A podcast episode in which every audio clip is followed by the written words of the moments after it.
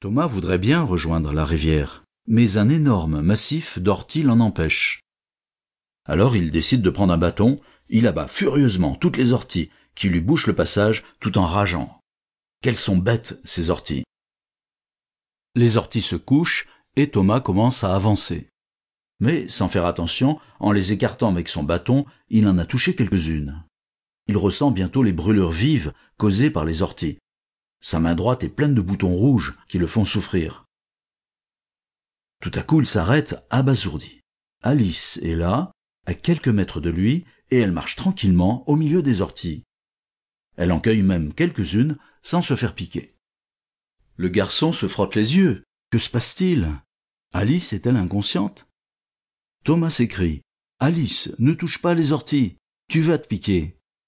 La fillette se tourne vers Thomas et lui sourit d'un air malicieux.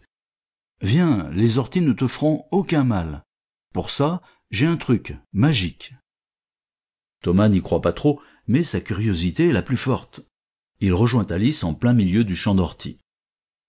Devant lui, elle cueille une poignée d'orties sans aucun mal. Médusé, le garçon s'interroge. Je ne comprends pas. Comment fais-tu pour ne pas être piqué?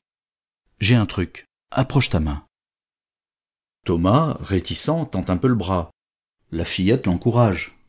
Approche, approche encore. Puis Alice prend la main gauche de Thomas, celle qui n'a pas été piquée par les orties.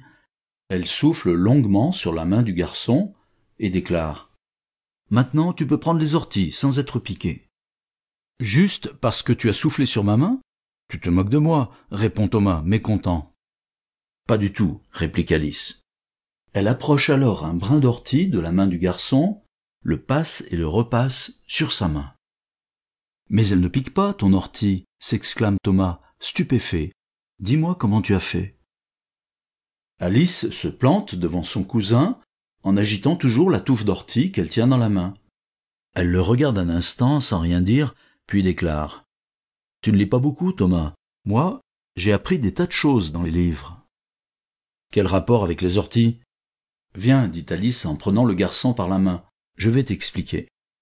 Et elle l'entraîne vers le chalet. Alice ouvre une encyclopédie pleine d'illustrations, le livre des questions et des réponses. Puis elle dit Maintenant, je vais tout expliquer. Tu vois ce dessin, c'est la feuille de l'ortie. Dessus, il y a de minuscules ampoules, fragiles comme du verre. Elles sont en forme de cône, très pointues. Quand tu passes ta main sur ces petites ampoules, elles se cassent et libèrent un liquide qui déclenche des brûlures. C'est comme ça que l'ortie se protège des animaux et des hommes. On la laisse tranquille.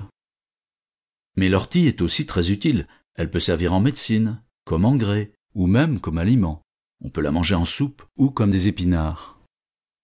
D'accord, dit Thomas, mais ça ne m'explique pas pourquoi. Laisse-moi terminer, coupe Alice. Vois-tu, il y a aussi une autre sorte d'ortie, qui n'en est pas vraiment une, et qu'on appelle ortie blanche ou lamier blanc.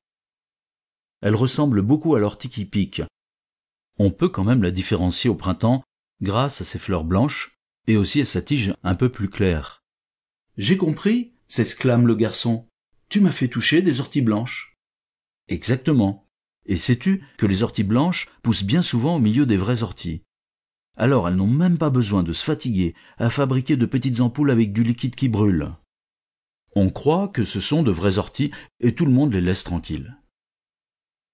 Un peu admiratif, Thomas regarde Alice et puis il murmure. Quand je pense que tout à l'heure j'ai dit que les orties étaient bêtes, elles sont au contraire très malignes de se défendre comme ça. Alice se met à rire. Oui, c'est toi qui étais bête de dire ça. Non, plutôt ignorant. Tu ne crois pas? Puis elle conclut. Tu vois, rien n'est bête dans la nature. Bien au contraire,